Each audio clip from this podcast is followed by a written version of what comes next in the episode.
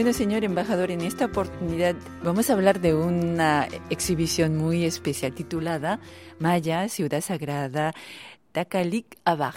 ¿Podría hablarnos de esta exposición?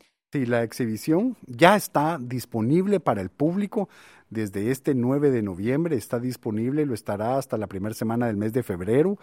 Se presenta esta ciudad maya sagrada que se llama Takalik Abaj. El propósito es dar a conocer a, lo público coreano, que el público coreano estoy seguro que ha escuchado hablar de la civilización maya, pero lo que queremos presentarle es el origen de la civilización maya y qué había antes de los mayas. Ese es nuestro propósito.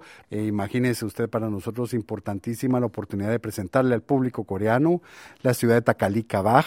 Y el, el valor único y universal de Takalikabaj es que engloba la transición de dos civilizaciones, de dos culturas, y eh, con la tolerancia, es decir, el surgimiento de los mayas. Antes de los mayas existieron los olmecas, y cómo es que los olmecas abrazan la cultura maya y se transforman en, mayas. Es decir, es una transición de civilizaciones y eso eh, queremos compartirlo con el mundo. Creo que el mundo entero ha escuchado o conoce de la civilización maya. Pues bien, este sitio explica el comienzo de la civilización. Este sitio está en un proceso de candidatura para ser nominado. Esperamos que el próximo año sea incluido en la lista de Patrimonio Cultural de la Humanidad de, UNESCO. Ustedes podrán ver el sincretismo entre dos civilizaciones. ¿Cómo es que Takalikabaj, una ciudad que duró más de mil años, pudo albergar estas dos eh, civilizaciones y cómo es que guardó los monumentos de la civilización olmeca? Y cómo esa civilización olmeca es el fundamento y el surgimiento de otra civilización. Entonces van a ver ustedes piezas que es algo único. Ustedes van a ver piezas mayas y piezas olmecas y esa, esa transición. Es importante, ¿por qué? Porque normalmente en la antigüedad, no solamente en, en la América precolombina, sino que en muchos lugares cuando un pueblo llegaba, una civilización llegaba y conquistaba a otra, se destruía o se arrasaba con todo lo que existía antes. Hay excepciones, por ejemplo, los romanos respetaron mucho de lo que existió en Grecia y así también los mayas respetaron mucho de lo que vieron y de lo que heredaron de sus ancestros los, los olmecas. Si tenemos que decir algo, yo diría que la, la cúspide, recordemos que la, la, civilización maya es, es, de las pocas eh, civilizaciones antiguas que desarrollaron su propio nivel de escritura. Eh, hay muchas civilizaciones grandiosas en la antigüedad, pero no todas las civilizaciones grandiosas desarrollaron su propia escritura. Los mayas lo hicieron y llegaron a un nivel muy alto de, desarrollo en su época, pero no se olvidaron de sus raíces, no se olvidaron de, de, de, dónde vienen, de sus ancestros. Yo diría que la cúspide de los mayas descansa en los hombros de los olmecas. Yo creo que estamos también acá en Corea, eh, he visto eh, con mucho respeto la fiesta de Chuseok, que es eh, una forma de conmemorar a los ancestros, a las personas que han vivido antes de que nosotros. Nosotros no venimos de cero, sino que hay muchos que han venido antes, que han trabajado. Yo creo que eh, de esa cuenta y, Baj también es una forma donde los mayas honraban a los ancestros. Así es que ustedes verán en estas exposiciones fotográficas la belleza y el esplendor del trópico guatemalteco. Es una ciudad ubicada en la costa Pacífico, enfrente de la cadena volcánica. Entonces, inmediatamente ustedes verán fotografías con esa exuberante eh, naturaleza guatemalteca que ha cubierto la ciudad de Takalikabaj y en ese escenario de, volcanes y un clima tropical. Verán también eh, piezas de la cultura eh, olmeca y piezas de la cultura eh, maya, por supuesto, trabajos que han hecho a base de barro, la alfarería, piezas trabajadas en, en, piedra, también escrituras mayas. Los, los, mayas desarrollaron también su propio sistema de numeración. A mí me llama la atención, por ejemplo, el número 6 maya es idéntica al, alfabeto coreano, la letra O, pero no el, O como lo conocemos ahora, sino como el, O de la época del rey Sejong, que era la rayita con el punto, ¿no? Pues eso en maya significa número 6. Acá es el sonido O. increíble, me, pareció algo muy, muy digno de, resaltar esas eh, similitudes, aunque no significan cosas totalmente diferentes, pero al final es algo que, que, de inmediato me llamó la atención la primera vez que vi la letra O del alfabeto creado por eh, el rey Sejong. Eh, espero que, les gusten las fotografías. Los invito a que vean los videos. En el video, en el promocional eh, audiovisual, explica mucho de esta transición, bien documentado con, argumentos de los eh, arqueólogos que han estado en el sitio. Hay arqueólogos que tienen toda su vida o toda su vida profesional la han dedicado a la investigación de este sitio, así es que será un gran gusto recibirlos. ¿Qué es lo que significa Takalik Abaj? Takalik Abaj es una palabra que significa piedra parada. Y es que eh, cuando lo descubren o lo redescubren, es que ven piedras eh, puestas de pie. Normalmente algo, algo también tradicional en las culturas asiáticas, ¿no? Ver las, las piedras eh, de pie, pues eso es literalmente Takalik Abaj. Y esta muestra se enmarca, tengo entendido, en el sexagésimo aniversario del establecimiento de relaciones diplomáticas entre Guatemala y Corea. Eh, ¿Podría hablarnos sobre cómo y cuándo comenzó la relación bilateral entre ambos países? Claro que sí. Fue un 24 de octubre del año 1962. Este 24 de octubre del año 2021 hemos cumplido ya 59 años y hemos lanzado ya las celebraciones de este 60 hasta llegar al 24 de octubre del año 2022 tenemos eh, claridad de lo que significa el número 60 en la cultura coreana, cinco ciclos de 12, la plenitud, el fin de, los ciclos. Eh, y yo creo que sí, la, la, relación bilateral entre Guatemala y Corea está ya en una edad madura, es de, plenitud. Imagínense, tenemos una gran comunidad coreana viviendo en Guatemala, alrededor de 7 mil personas. Eh, encontrar un restaurante coreano no es nada exótico en Guatemala, es, es algo común. Eh, de hecho, el 70% de los clientes de los restaurantes coreanos son guatemaltecos. Nos encanta, nos encanta la comida eh, coreana, está teniendo un gran éxito. Eh, sí, hemos decidido arrancar con esta exhibición la conmemoración de nuestro 60 aniversario de Relaciones Diplomáticas.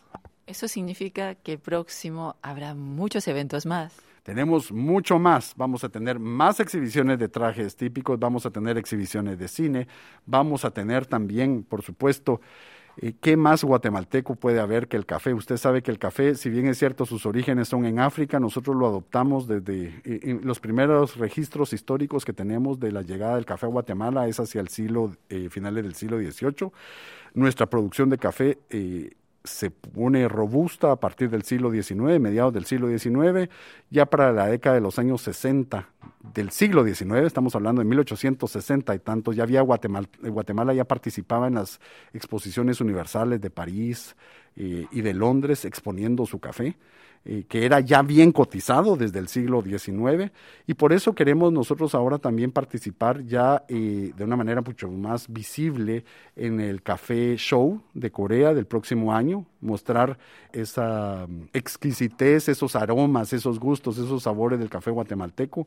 Guatemala más de 100 mil productores, más de 100 mil productores eh, se dedican al café. Eh, las alturas más altas de Centroamérica se encuentran en Guatemala, eh, la mayor diversidad de climas porque estamos en una situación geológica donde se unen tres placas tectónicas, América del Norte, el Caribe y el Pacífico, y eso nos da una gran riqueza de minerales porque hay más de 30 volcanes y eso le da una riqueza a los suelos, le da una riqueza también a la, a la variedad de vegetación y a las alturas. Tenemos alturas que van desde el nivel del mar hasta más de 4.000 metros sobre el nivel del mar en espacios de tiempo muy, de, de, territorio muy, muy cortos. Eh, usted puede ir del Pacífico y dirigirse 40 kilómetros al norte y usted ya está a una altura de 4.000 metros. Imagínese en 40 kilómetros pasar de 0 a 4.000, eso le, va, le produce una gran variedad de, de, una gran biodiversidad y nos produce una gran variedad de capacidad de producir cafés. Guatemala ya es el quinto proveedor de café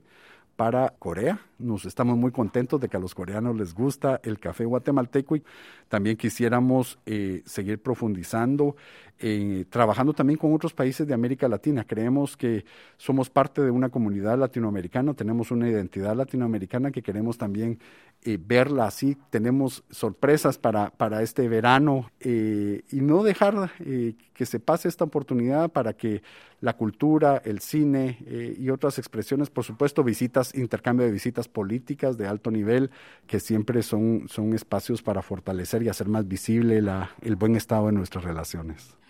La buena amistad se demuestra que en la ciudad de Guatemala tengo entendido que hay una avenida que se llama la Avenida Seúl. Imagínese usted, en los años 80 hay una gran migración de coreanos hacia Guatemala. Eh, muchos de ellos se dedican a, diferentes eh, eh, cosas, van dedicándose a la industria textil, muchos de ellos son fuente importante de generación de empleo, se va desarrollando, van, ellos se van sumando, había una industria textil que ya venía desde el siglo XIX en Guatemala, pero ellos, yo creo que la participación coreana en la industria textil guatemalteca la ha fortalecido y ha llevado a otros niveles. obviamente, estos ciudadanos coreanos cuando, se, cuando migran a Guatemala, pues van generando y toda una necesidad de consumo de sus productos, de nostalgia, ¿verdad? El, coreano en Guatemala pues está extrañando el kimchi, está, y se va generando una serie de la creación de tiendas, se va generando la creación de restaurantes, se va generando la creación de un área donde se van, eh, eh, donde se agrupan muchos de los ciudadanos coreanos. Hoy, pues ya no solamente están eh, concentrados en lo que se llama Koreatown, sino que están en diferentes sectores, pero ha quedado históricamente como Koreatown. de hecho, en su momento, el, el actual alcalde de la ciudad de Guatemala fundó pues eh, en el año 2014 el distrito de Koreatown y eh, a una avenida se le nombró la avenida de Seúl, que es donde hay muchas tiendas, hay muchas farmacias, panaderías, supermercados, restaurantes con caracteres coreanos escritos en Hangul. Ahí está presente la cultura coreana y la municipalidad de Guatemala decidió darle todo, todo el respaldo.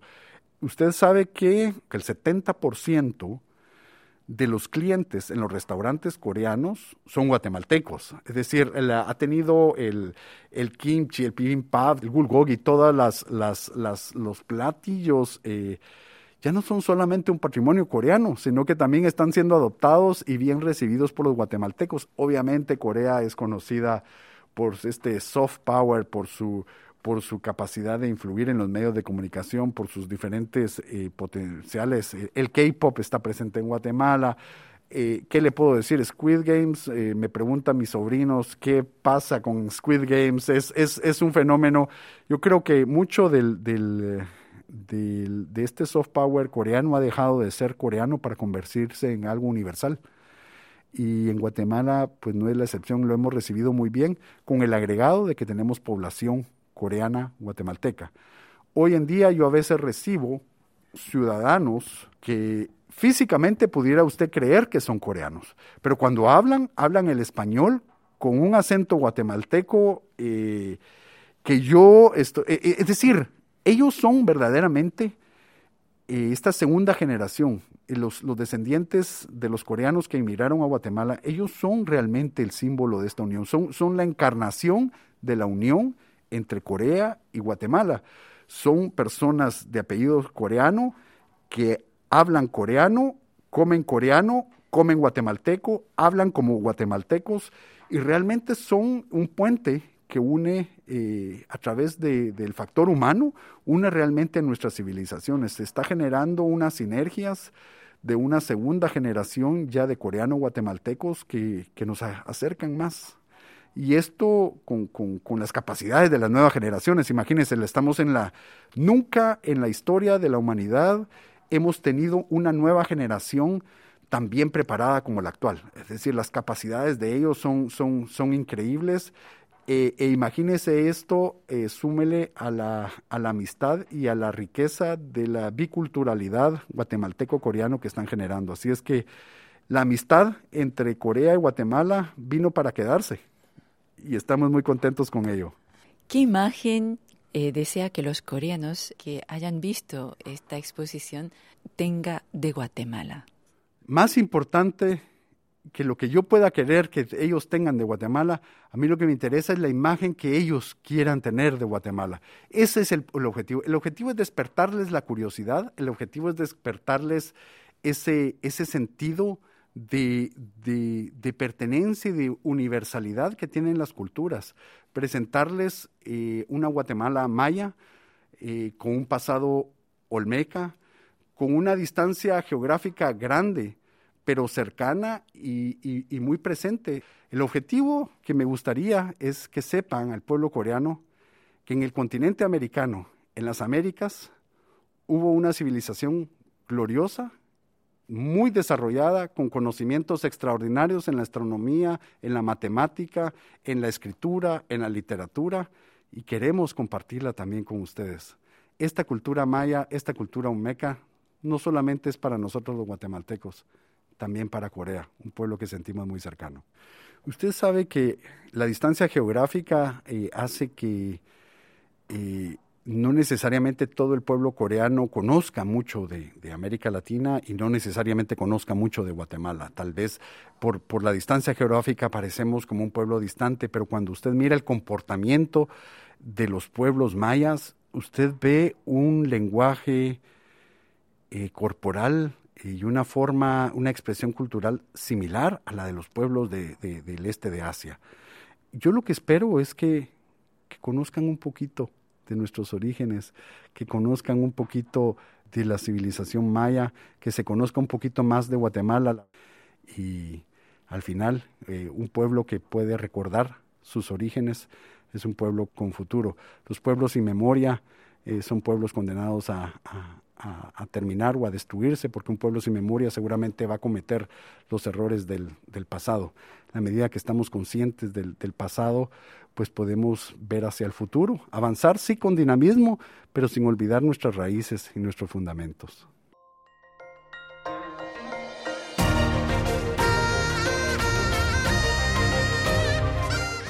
Acaban de escuchar el podcast de KBS World Radio. Hay muchos más contenidos en wall.kbs.co.kr barra Spanish. Gracias por seguir en sintonía. KBS World Radio